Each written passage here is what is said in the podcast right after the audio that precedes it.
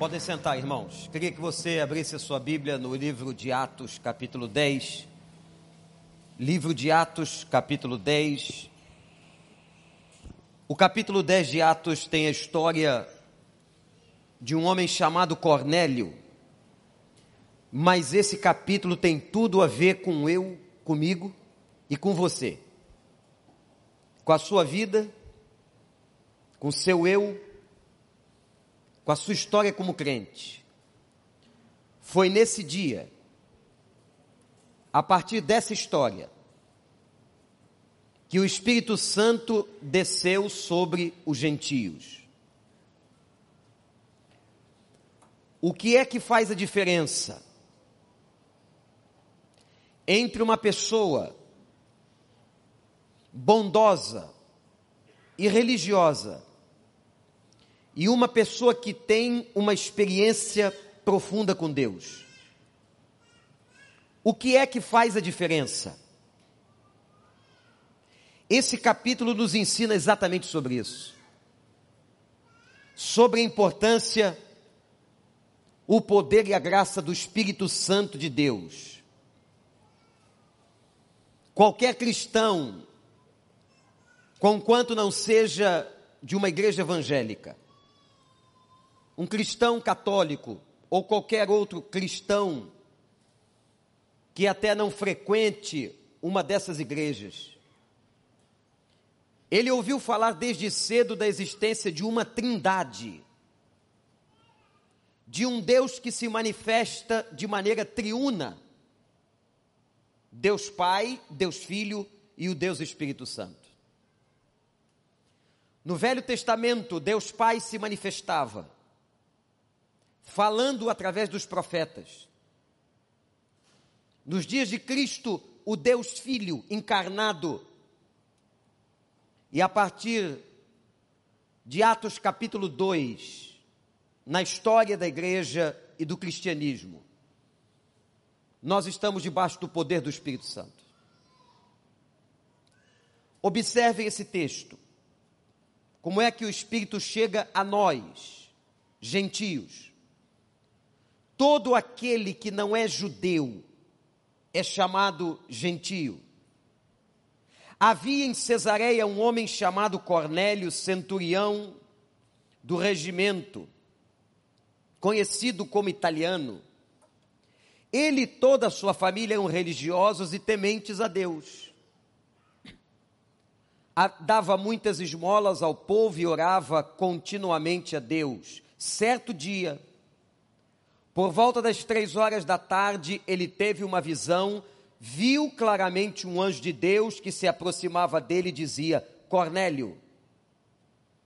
Atemorizado, Cornélio olhou para ele e perguntou: Que é, Senhor? O anjo respondeu: Suas orações e esmolas subiram como oferta memorial diante de Deus.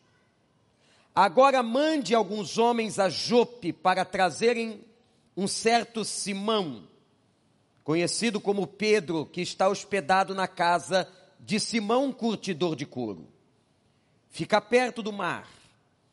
Depois que o anjo lhe falou, se foi.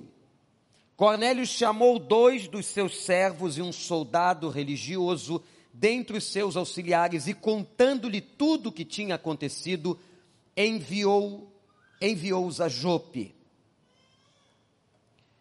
Se você tem uma Bíblia um pouco mais nova, tem um cabeçalho em seguida dizendo a visão de Pedro.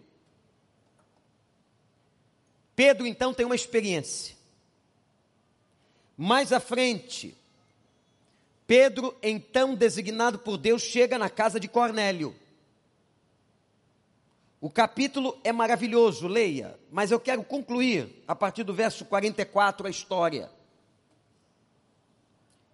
Enquanto Pedro ainda estava falando estas palavras, o Espírito Santo desceu sobre todos os que ouviam a mensagem. Judeus convertidos que vieram com Pedro ficaram admirados de que o dom do Espírito Santo fosse derramado até sobre gentios. Até sobre gentios. Pois os ouviam falando em línguas e exaltando a Deus. A seguir, Pedro disse: Pode alguém negar a água, impedindo que estes sejam batizados? Eles receberam o Espírito Santo como nós. Então ordenou que fossem batizados em nome de Jesus Cristo. Depois pediram a Pedro que ficasse com eles alguns dias. Que o Senhor nos abençoe. A história é de um homem bom e religioso. Este homem é tão bom que a Bíblia diz que Deus ouvia a sua oração. Este homem é tão bom, meus irmãos e irmãs, que ele esmolava, ajudava pessoas pobres e Deus se agradava. O texto declara que este homem era temente a Deus. Quem era esse cidadão? Este homem era um centurião, militar romano. Como o nome já diz, o centurião era chefe sobre cem soldados que serviam na guarda italiana por, por isso tudo, ele era um homem especialíssimo na questão do império, um homem importante. Uma legião, às vezes, podia ter até 600 soldados. Aquele centurião era uma pessoa, uma figura temente a Deus, piedosa, de boa família, homem de oração, realizava boas obras, trabalhador, militar e de boa reputação. Olha que currículo interessante este homem tinha. E o texto declara que este homem, e a este homem faltava-lhe alguma coisa. É aqui que eu quero chamar a sua atenção. Você que vem à igreja ou que está na internet e religiosamente participa dos cultos. Você que sabe cantar e que sabe ler a palavra e oferta aos pobres. Eu quero afirmar a você, com base nesse texto, que isso não é o mais importante para Deus, apesar de ser importante. Há muitas pessoas que estão na igreja, ou se dizem cristãs, ou parte da igreja cristã, mas falta-lhe alguma coisa. O que é que faltava a Cornélio? O que é que faltava à vida deste centurião? Chefe sobre cem soldados no meio de uma legião. Quando Deus atenta para ele, Deus então envia um anjo até a sua casa. E interessante, igreja, que o anjo não prega. Porque anjo não pode pregar. Este ministério da pregação não é dado a anjos. Anjos podem entregar recados, mas não podem pregar. O anjo então diz: vá procurar um homem que está na casa de um certo Simão, curtidor de couro. Está hospedado na sua casa um outro Simão, chamado também de Pedro discípulo de Jesus, líder da igreja judaica, vá até ele, porque ele vai te anunciar toda a verdade. Cornélio, temente a Deus, obediente, chama um soldado, observe o texto, religioso. Um soldado que cresce, que confiasse, que entendesse o que ele ia dizer e sobre a visão que ele iria contar. Ele conta tudo para aquele soldado e diz: Vá então, lá em Jope, na casa do tal curtidor, e traga Pedro até aqui. Meus irmãos, eu fico pensando na minha, na sua vida. Há uma pergunta aplicativa a ser feita agora. Será que está faltando alguma coisa à sua vida cristã?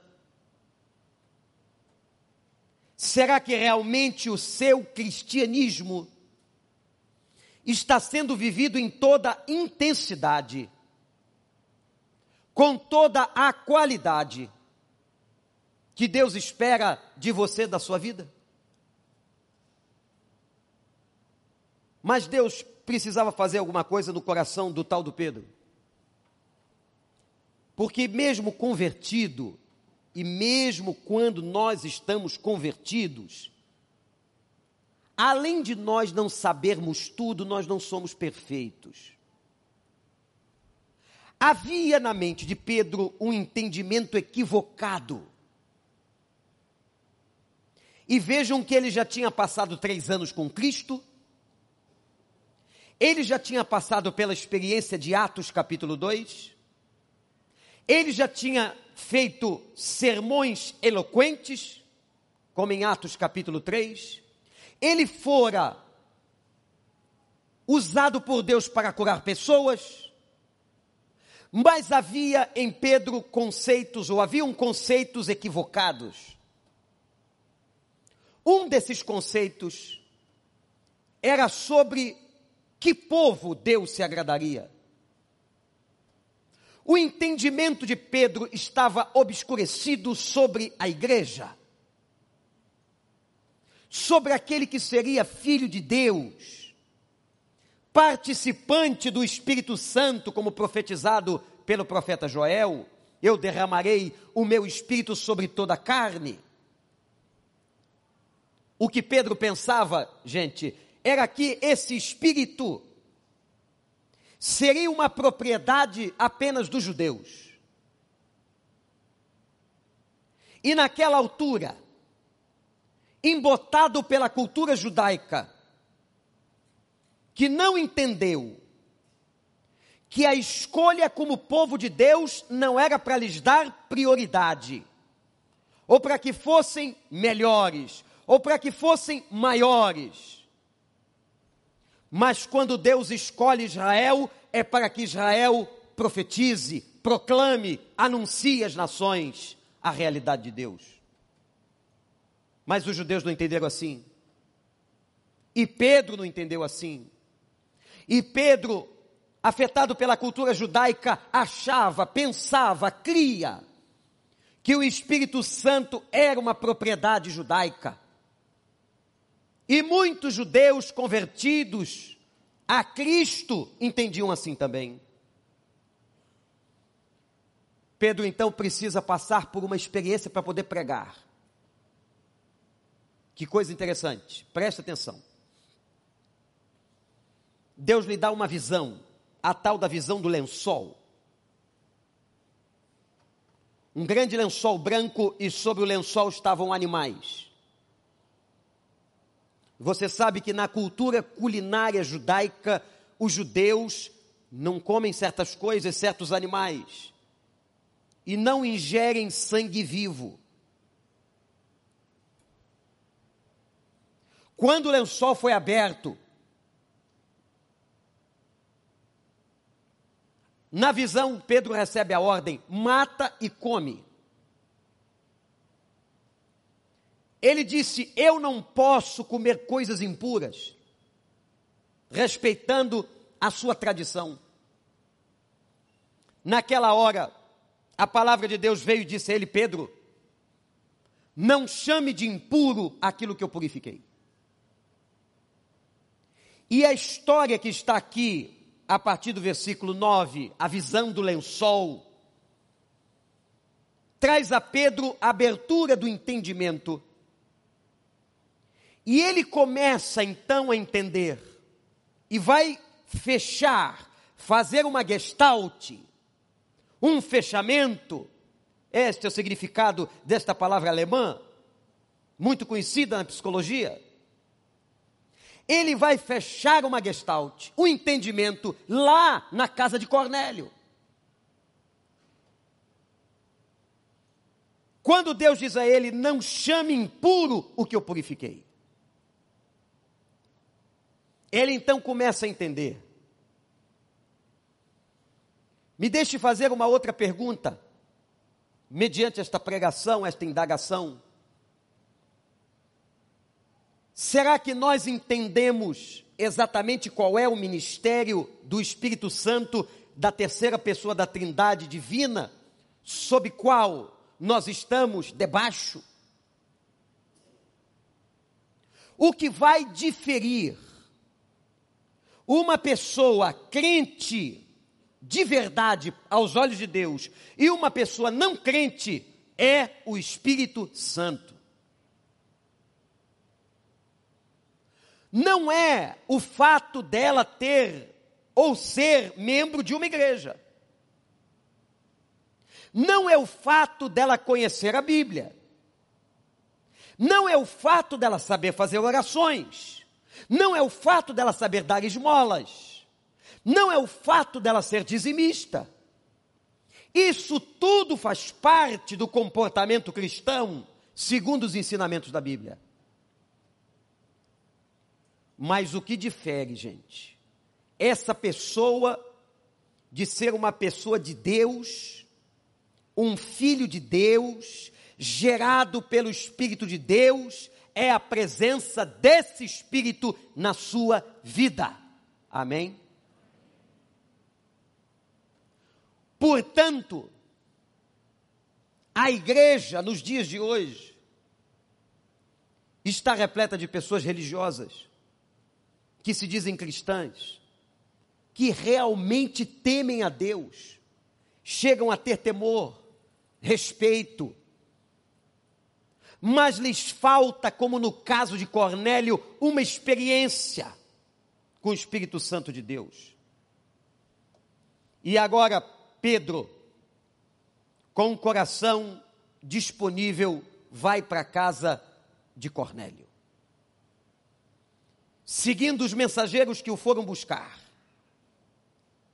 Cornélio reúne e ele faz uma grande célula na sua casa. As células não nasceram na igreja contemporânea, as células nasceram no Novo Testamento.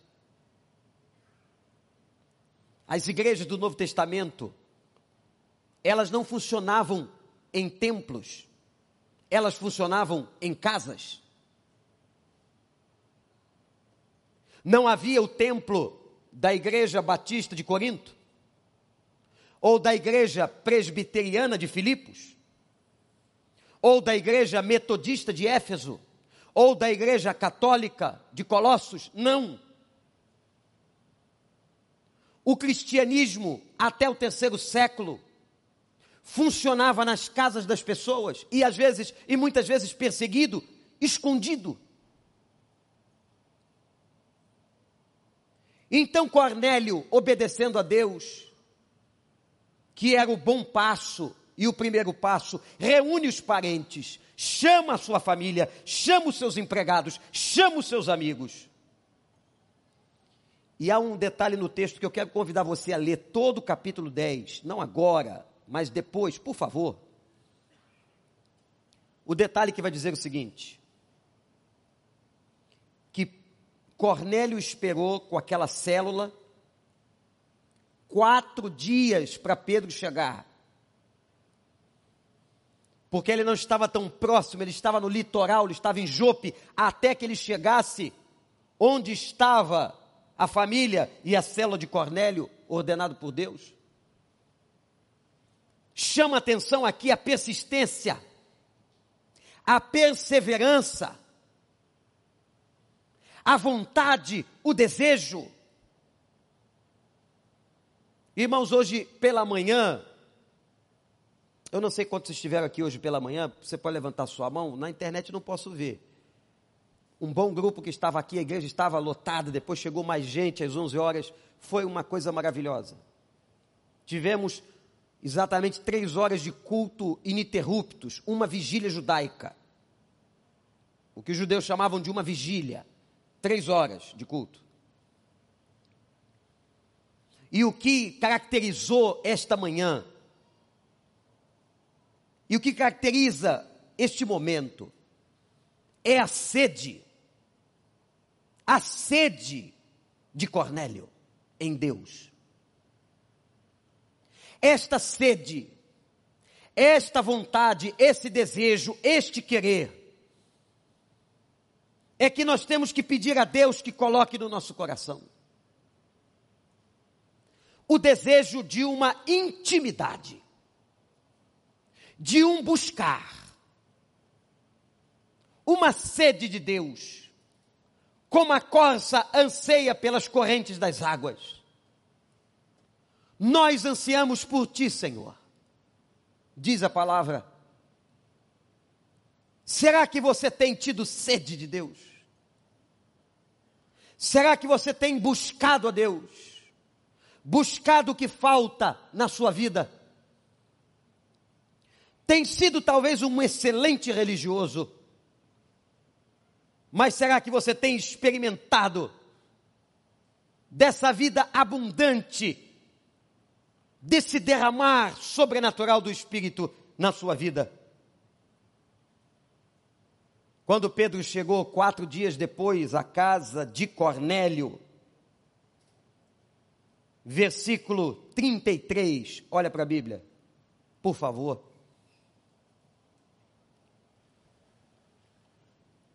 Cornélio vai dizer uma das palavras mais marcantes do Novo Testamento, repetida várias vezes por muitos pregadores e estudiosos da Bíblia. Nós estamos todos aqui na presença de Deus para ouvir tudo o que o Senhor te mandou dizer-nos. Vamos repetir, gente? Quem tem Bíblia aí, lê bem forte comigo. Estamos todos aqui na presença de Deus para ouvir tudo o que o Senhor te mandou dizer-nos. Você está aqui pronto para ouvir tudo que o Senhor quer te dizer? E você sabe o que é que ele quer te dizer hoje? Você está entendendo para onde esta passagem está levando você? Para que você entenda que o mais importante da vida cristã é uma experiência com o Espírito Santo. E que nós, que não somos judeus, tivemos o privilégio de receber e de ser derramado esse Espírito em nós, a partir desse texto e da história de Atos, capítulo 10. Nós estamos todos aqui. E observe uma coisa, amados, que o Espírito Santo desce sobre os gentios na casa de Cornélio, que era romano, não judeu, a partir do poder da pregação do Evangelho. Pedro prega o Evangelho. Pedro proclama o Evangelho, Pedro ensina o Evangelho. Toda vez que nós falamos do Evangelho, da palavra de Deus, da Bíblia Sagrada, da palavra escrita e proclamada, o Espírito Santo se manifesta. Amém, gente? o Espírito Santo se manifesta. Naquele momento, a palavra de Cornélio demonstra toda a ansiedade daquele grupo, toda a reverência daquele grupo. A declaração de ignorância, o ignorante é o que ignora, que não conhece, e ele estava ávido por conhecer. Só o ignorante aprende. Pessoas sabichonas não aprendem. O que sabe tudo não aprende, ele já sabe, mas o ignorante aprende. O que ignora, aprende. Tem sede. E esses homens ignorantes e mulheres ignorantes da casa de Cornélio queriam não ignorar mais, queriam aprender. Nós estamos todos aqui para ouvir tudo o que o Senhor tem para nós. Pedro então prega outro sermão fantástico, contando toda a história desde o Velho Testamento, em síntese, passando pela pessoa de Cristo e como o Espírito Santo desceu sobre os judeus. E naquela hora, irmãos e irmãs, aquilo que parecia ser só propriedade dos judeus recai sobre os gentios, recai sobre nós. Agora Pedro está entendendo a visão do lençol. Que todo aquele privilégio não era só para judeus. Atos capítulo 2 é uma passagem muito singular. Que manifestações aconteceram no cenáculo naquele lugar público, quando o vento impetuoso invadiu a casa, invadiu aquele lugar. Línguas como de fogo pousaram nas cabeças dos apóstolos. Eles tiveram uma experiência de glossolalia, isto é, de falar em outras línguas. E o texto declara que cada um os ouvia falar na sua própria língua. Há pessoas que pensam que o milagre se deu na audição, não foi.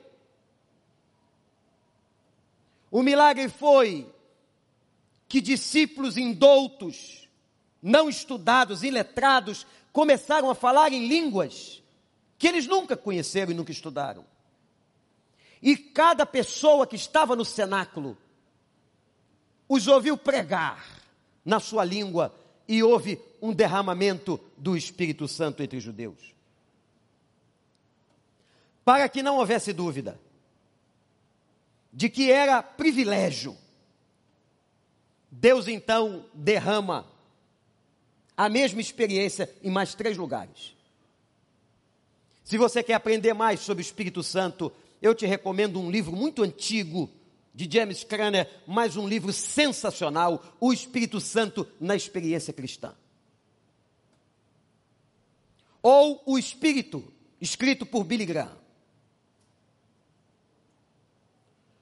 Aconteceram quatro episódios semelhantes com o Espírito Santo. E não foi uma coincidência. Quando acontece em Atos 2, acontece para judeus. Depois vai acontecer no meio dos samaritanos, povo a quem os judeus desprezavam. Era, na verdade, e a história samaritana é muito interessante, não temos como explicar totalmente agora aqui, mas eles eram judeus misturados que haviam feito concessões, se casado com outras mulheres não judias, e por isso os judeus ortodoxos e tradicionais tinham profunda aversão aos samaritanos. Mas a raiz samaritana, ela é judaica. O Espírito Santo desceu sobre os samaritanos, confundindo a cabeça dos judeus como pode, no meio desse lixo social, dessa gentalha, dessas pessoas tão desprezíveis, como pode o Espírito Santo ter descido em Samaria ou entre samaritanos, como Atos capítulo 8? O terceiro episódio foi quando o Espírito Santo vai aos discípulos de João e também os fenômenos que aconteceram em Atos 2 se repetem com os samaritanos e com os discípulos de João. E agora, nós estamos no capítulo 10, quando o mesmo episódio acontece no meio de gentios. O poder do Espírito Santo, gente, foi derramado de uma tal maneira Voltemos para o verso 44. olha para a sua Bíblia, que enquanto Pedro ainda falava estas palavras, no meio da pregação, o Espírito Santo desceu sobre eles, ouviram a mensagem. Judeus convertidos que vieram com Pedro ficaram admirados de que o dom do Espírito, a palavra dom aqui, grife, é presente, dádiva. Há uma diferença entre a palavra dom do Espírito e a palavra ou a expressão dons do Espírito. Apesar de serem parecidas, o dom do Espírito é o presente, o Espírito Santo como presente dado aos homens. Ele é o presente. Dons são dádivas e capacitações e competências espirituais que o Espírito Santo traz a toda a igreja, a toda igreja, a todo discípulo, a todo convertido. Se você é convertido, você pelo menos tem um dom do Espírito Santo. E diz o texto que eles ficaram admirados de que o dom do Espírito fosse derramado até sobre os gentios, pois os ouviram falando em línguas, exaltando a Deus. Existe um outro tipo, e eu não vou entrar nisso agora, de línguas sendo faladas em atos, não só de línguas conhecidas, mas como manifestações espirituais. Isso está narrado, explicado por Paulo em 1 Coríntios 12, 13 e 14. Leiam atentamente estudem a matéria. Mas o que impressiona é que naquela hora o Espírito Santo desceu sobre os gentios, foi a inauguração do ministério sobre nós, brasileiros, que também somos gentios. Aqui está profeticamente o nosso povo, na personificação de Cornélio, o italiano. O Espírito desceu, selou, e agora o homem que era temente a Deus, o homem que dava esmolas, o homem que era bom, agora é verdadeiramente gerado pelo Espírito Santo. Filho do Deus vivo. Deu para entender? Quando você fala que uma pessoa é gerada, como Jesus disse a Nicodemos, necessário você nascer de novo e tem que nascer Nicodemos da água e do espírito. O que é nascido da carne, a gravidez de uma mulher, é da carne. O que é nascido da carne é carne. Mas o que é nascido do espírito é espírito. Então você que é mestre entre os judeus, entenda: eu não estou falando que você tem que nascer da carne de novo, que você volte ao ventre da sua mãe materna e que você venha ao mundo. Não, eu estou falando de um nascimento espiritual. Isso é conversão. Gerado pelo Espírito. E a Bíblia diz, eu repito muito esse versículo aqui, que o Espírito Santo é o penhor da nossa herança. Antigamente, na cultura brasileira, hoje não tem mais isso, eu não sei se tem. Pessoas que precisavam de dinheiro iam à Caixa Econômica Federal e empenhavam joias, resgatavam um empréstimo. Depois de algum tempo, você que não é pobre não sabe disso. Você tinha que ir na Caixa Econômica pagar o empréstimo com juros e sacar a sua joia. Quantos entregaram anéis de formatura, alianças de casamento, cordões que ganharam de familiares e passaram de gerações a gerações. E se você não pagasse os juros com o valor, você perdia a sua joia. Para você receber o dinheiro, você penhorava aquela joia. Aquele penhor era garantia do seu dinheiro, de que você podia recebê-lo. Entendeu agora? Por que, que o Espírito Santo é o penhor da nossa herança? Ele é a garantia da nossa herança, a certeza da nossa herança, a convicção da nossa herança. A esse Espírito toda honra, toda glória e louvor pelos séculos dos séculos. Glorifique o Senhor. O Senhor.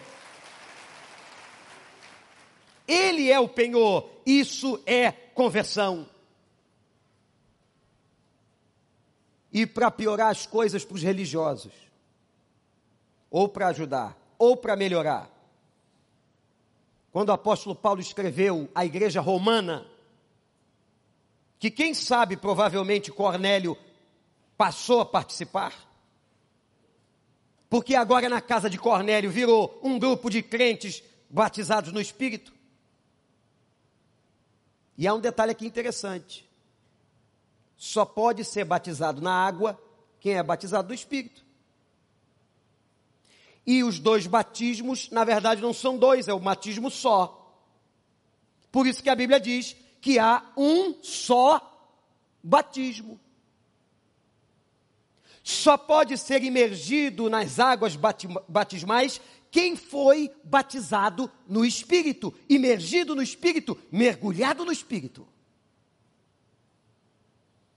E se você foi mergulhado no Espírito, batizado no Espírito, você então evidencia sua conversão publicamente nas águas. É um batismo só. Não há dois batismos. Senão você estaria contra a palavra. É um batismo. Quando Pedro viu que o Espírito Santo desceu sobre a casa de Cornélio, que todos se converteram, e todos manifestaram a presença do Espírito Santo. Ele disse: agora batiza na água. Agora eles estão prontos. Uma pessoa não pode vir às águas batismais de uma igreja, seja ela qual for, se ela não for convertida, conscientemente convertida. Se ela não tem o penhor da herança, o batismo não é para salvar. O batismo é evidência de quem é salvo, Pastor Rogério. Quando você vier no nosso Bem-vindo à Família, Pastor Rogério, Pastor Tiago, seus assessores vão ensinar tudo isso. Mas como é importante a gente entender que o Espírito Santo é o penhor da nossa herança. E o Espírito Santo produz em nós. E aí, quando ele nasce, quando ele veio, e se ele veio na sua vida, a Bíblia diz que ele começa, como uma árvore, produzir um fruto. A palavra grega em Gálatas está no singular. Como se esse fruto, que é fruto do Espírito Santo, tivesse vários gomos ou várias ramificações. Um seria o ramo ou a, o gomo, a ramificação do amor. A outro, alegria. A outro ramo, a paz, a paciência, a bondade, a fidelidade, a mansidão, o domínio próprio. É um fruto só. Por isso, gente, que uma pessoa verdadeiramente convertida, ela dá fruto. Não é porque ela faz algum tipo de esforço, não. É porque o Espírito Santo que está nela, naturalmente, produz o fruto. Como a nossa carne briga com esse fruto, nós vivemos naquela crise de Paulo da carne contra o espírito. A minha carne diz assim: não ame. E o fruto do espírito diz: ame. A minha carne diz assim: seja infiel. O fruto do espírito diz: fidelidade. A minha carne diz: agride. O fruto do espírito diz: domínio próprio. A minha carne diz maldade e o fruto do Espírito diz bondade. A minha carne fala de agressividade. O fruto do Espírito fala de mansidão. Por isso, Paulo disse que havia uma briga dentro dele, enquanto ele vivesse. E não é só dentro dele, é dentro de você, é dentro de mim. Mas é esse Paulo, grande pensador e o grande teólogo do Novo Testamento, que vai dizer o seguinte: quando o Espírito entra e o fruto é plantado naturalmente, nós precisamos deixar que esse Espírito haja. Como se a água fosse inundando compartimentos de um navio ou de uma casa. E aí esse Paulo diz assim: enchei-vos desse espírito. Esse espírito precisa crescer em você, evoluir em você, dominar você. Você não pode, como se tivesse um compartimento da sua casa, dizer a Deus: aqui o Espírito não entra. Mas muitas vezes nós fazemos isso. Senhor, aqui não. Aqui eu administro. Aqui é comigo. Nesse quarto eu tomo conta. Dessa situação cuido eu. O Senhor cuida das outras coisas. Não é assim. Não pode ser assim mas deixar o Espírito de Deus tomar conta de cômodo a cômodo da sua vida, enchendo você, isso vai fazendo total e completa diferença. Por isso, Paulo diz: enchei-vos do Espírito e não deem vazão à concupiscência, isto é, ao desejo da carne.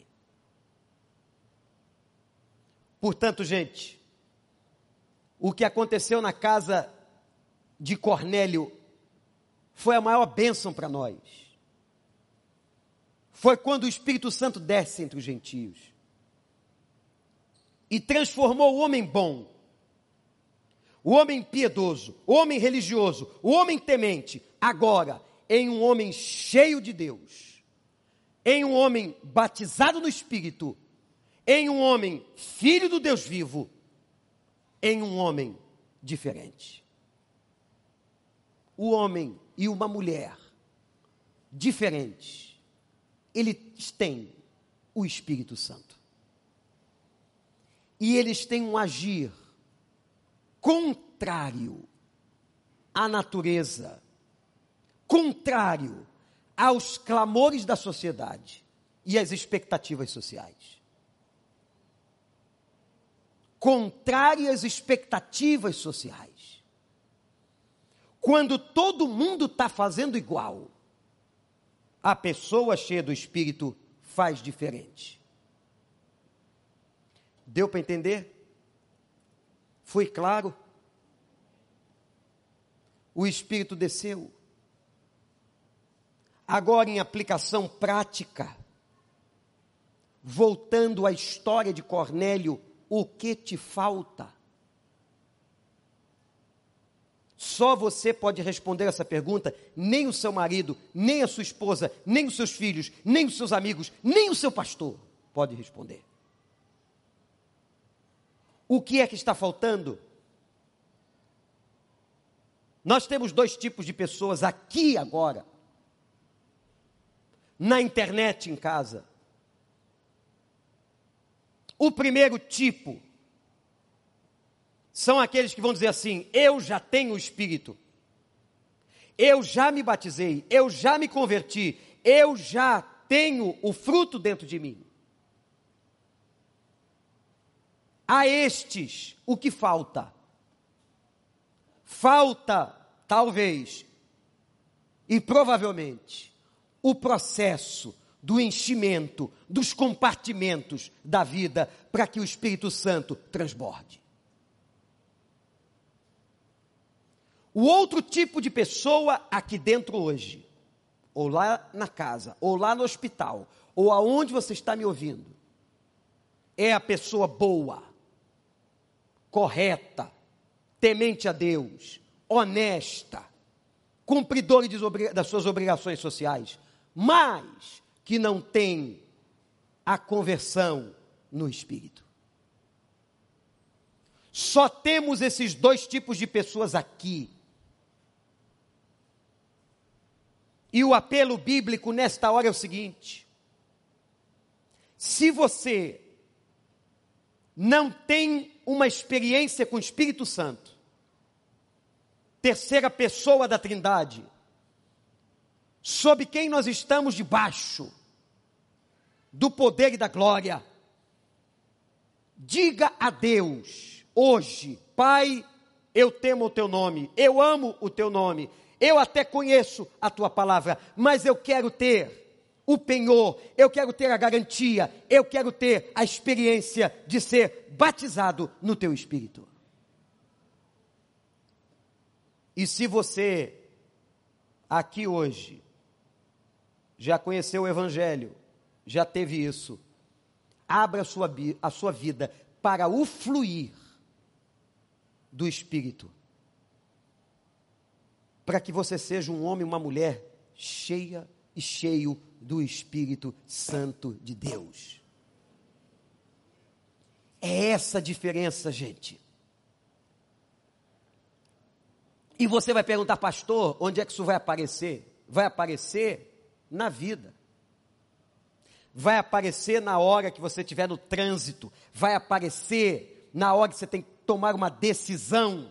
Vai aparecer na hora que Deus falar com você e você obedecer, é aí que vai aparecer a diferença daquele que tem o Espírito para aquele que não tem o Espírito.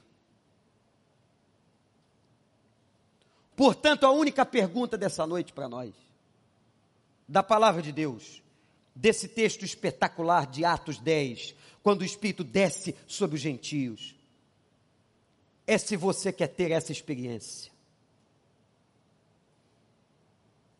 se você vai tomar essa decisão usando o seu arbítrio, sua capacidade volitiva.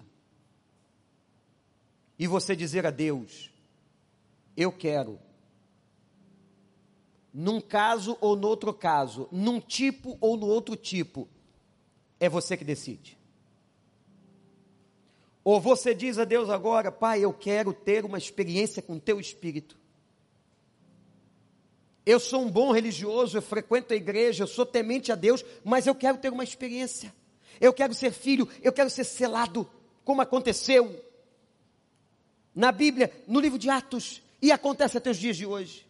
Ou você vai dizer assim: Pai, eu já tenho isso. Eu quero permitir que o teu espírito encha, faz transbordar o meu vaso a minha vida. Deu para você entender o que Deus está pedindo?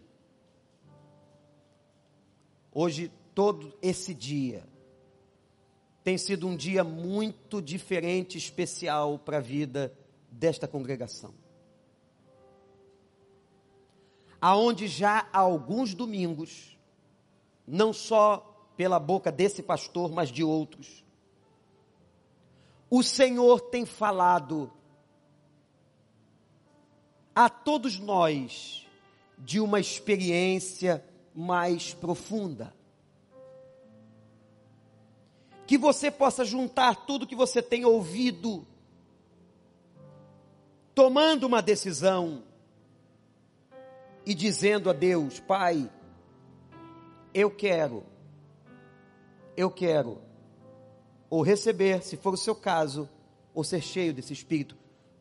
Feche seus olhos, abaixe sua cabeça agora. Eu queria que você orasse. Toda vez que a palavra de Deus é pregada, ela pede de nós uma resposta.